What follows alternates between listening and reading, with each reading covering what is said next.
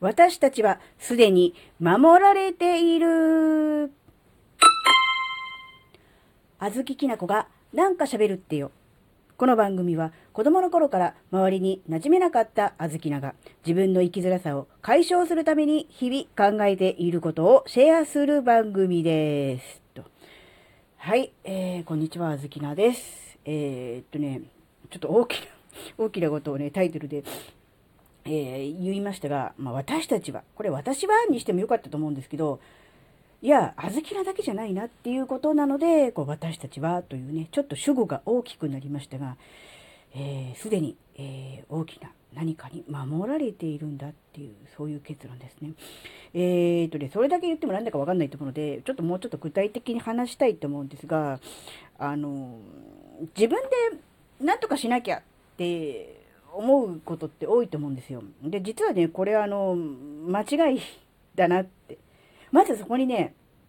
えー、気がつくってことが大事かなって思うんです。で、今ね、その自分で何とかでしなきゃいけないっつってできることなんか、えー、ほんのわずかなんだよって言われたところで、うん、ちょっと腑に落ちないというか納得できないっていうかね、なんか自分の頑張りとか努力をなんか否定されたような気がして、ちょっとなんかカチンときた人いると思うんですよ。で、もちろんそれは、あの、そういう気持ちになるのは当然だと思うので、ちょっとだけ、えー、話をね、えこの先も聞いていただけるといいかなって思うんですけど、あの、我々にできることっていうのは、あの、決めることですね。まあ、決断ですね。それと、えー、具体的な行動、この2つだけなんじゃないかなっていうふうに思ったんですよ。もっと細かく言えばあるのかもしれませんが、えー、大まかに考えるとこの2つ、決めることと行動すること。うん、要するに決断と行動ですね。うん、この2つだけなんじゃないかなって思うんですよ。例えばですね、どこか目的地に行こうと思いますよね。まあ、徒歩で行くのか、車で行くのか、まあ、新幹線、飛行機などを使うのかはね、まあ、わかりませんが、その目的地まで行こうという、まあ、決断ですよね。そして、実際に行くという行動ですよね。それは、ま、自分で何とかするしかないわけですが、実際にその目的地まで行くということを決めてしまって、その交通手段、ま、歩くのか、車か、飛行機か、新幹線かっていうのは、それは自分で作ったものじゃないですよね。例えば車、運転していきます。その車は自分で作ったものではないですよね。誰かが工場で作って販売してくれたものを買って、あるいはまあ借りたかもしれませんが、そうやって、えー、手に入れた車に乗っていくわけですよね。そして車を走らせている道路、これも自分で作ったものではないですよね。えー、まあ、税金ななのでしょう、多分ほとんどは。で、作られた、えー、建設会社の人が作ってくれた、え道路を走らせて目的地に着く。そしてその目的地、まあ、に着いたと言ったって、そこの、うん、まあ、建物なり施設なり、そのイベントは自分で作ったものではないですよね。誰かが、えー、作ってもくれたもの、誰かが企画してくれたものですよね。っていうふうに考えていくと、結局、あの、自分でなんか作ったり何かやったっていうことではなくて、誰かの仕事とか、誰かが作ったものに、うん、利用させてもらってるというか、まあ、もっと言うと依存してるというか、なんかそういう感じじゃないですか。もちろん、うん、税金は払ってますと。で、物を買うにしたって、手に入れるにしたってお金払ってますと。もちろんそうなんですよ。対価は払ってるんですよ。だから別にそのタガ乗りとかね、えー、そういう意味で言ってるんではないんですが、ただ、物事をそういう目で見てみると、自分自身が何か、えー、全てを把握していて、この世の中の全てを知っていて、分かっていて、何でもできるかのような錯覚を覚えてしまうことあると思うんですが、そうやって細かく細かく見ていくと、自分の力が及ぶ範囲、自分で何とかできる範囲って、本当にごくごくごくわずかだなっていう、そこなんですよ。だからそれに対しては、もちろんね、感謝を持ってありがたいなと、今日もね、道路がね、穴ぼこ開いてなくてスムーズに通れるのは保守してくれる人がいるからだなっていう、うん、勝手にね、自然と治るわけじゃないじゃないですか。誰かがえ維持管理をしていてくれるから、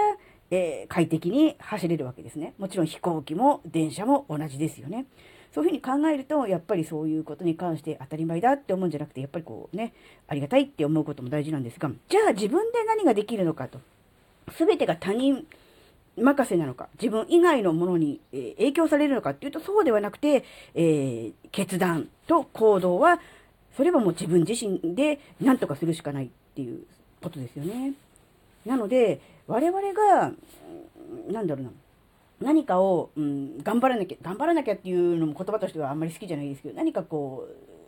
う、よりこう、うん、考えなきゃいけないことっていうのは、決断と行動、この2つだと思うんですね。で、自分の人生というのは過去の決断と行動でできていて、今の自分があるわけですよね。っていうふうに考えると、やっぱり決断と行動っていうのは、うん、すごく大事だし、これはもう他人にコントロールさせてはいけない部分、舵を握らせてはいけない部分でもあると同時に、なんだろう、自分自身もしっかりとこう、ね、あの、考えて、え、自分の人生だっていうことを考えて自分の自身の人生の舵取りは、え、しっかりしていかなきゃいけないっていうことだと思うんです。で、すでに守られているっていうことですけど、そういうふうな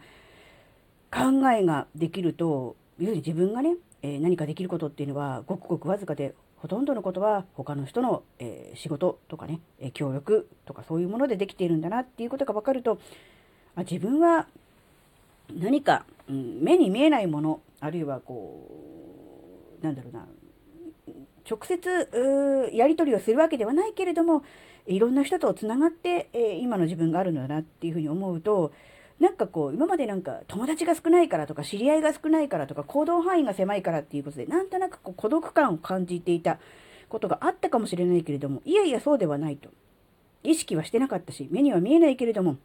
たくさんの人の仕事によって自分たちがこう生かされているっていうことを考えるとああなんか自分って守られてるなって。もちろんね家族とかね友達に支えられてる守られてるのはもちろんそうなんですがそうじゃない、えー、顔も知らない見ず知らずの赤の他人にさえ支えられている守られているっていうふうに考えられると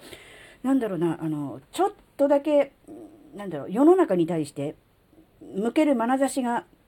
えー、優しくなる、温かくなるかなって思ったんですね。そして、うもちろん自分は支えられてるだけではなく、えー、ビビたるものではありますが、ほんのわずかではあるが、支える側にももちろん回っているっていうことですね。まあ、お互い様ということだと思うんですが。って思うと、あ、なんか、今までにこう自分はね、何もできないとかね、うん、他の人に比べて劣ってるみたいな感じで卑下しがち、自分を責めがちだったんだけど、そんな自分でもどういう形で、どんな形ではかわからないけれども、うん、誰かをね、支えている、そういう役割を担えているのかもしれないなって思ったら、なんかこう、自分自身にちょっとだけこう、自信がつくというか、あ、こんな自分は悪くないなって、ちょっとだけ思えるようになると思うんですね。やっぱこれすごく大事で、この考え方が、うん、できるようになると、うん、なんだろうな、ちょっとずつ今までこう世の中を、もうあるいは自分自身を見ていた、えー、考え方、捉え方みたいなものの歯車のなんだ逆転するきっかけ今まではこうね、あの、回転していた逆方向に、えー、歯車を回転させるためには、一旦今までの回転を遅くして緩めて止まって、それから逆回転ですよね。なので、一気にこれでぐわんとこう逆回転することはないかもしれませんが、今までのあまり良くない、え回転を少しずつ少しずつこう止めていくためのブレーキみたいなものになるのかなってやがてその回転が止まり、えー、今までと違うね、考え方の方向に、えー、回転がね逆回転していくそのきっかけになる考え方かなっていうふうにね思いました。なのでこのね自分たちはもうすでにねいろんなものからいろんな人から守られているんだと、うん、まあそう思えない時もありますよね、うん、誰かから傷つけられたとかね。なんかとんでもない、えー、自然災害に巻き込まれたっていうようなことがあるととても守られているような気はしないという感情になってしまうのはもちろんそうなんですが、でもそんな中でも、えー、100%全てにおいて不幸ということはなく、大変な思いをした、えひどい目にあったかもしれないけれども、手を差し伸べてくれる人はやっぱりいたはずですし、うんね、見えないところ、えー、自分のわからないところ、意識していないところでも、やっぱりこう支えてくれる人っていうのがいたんだなっていう、そこに、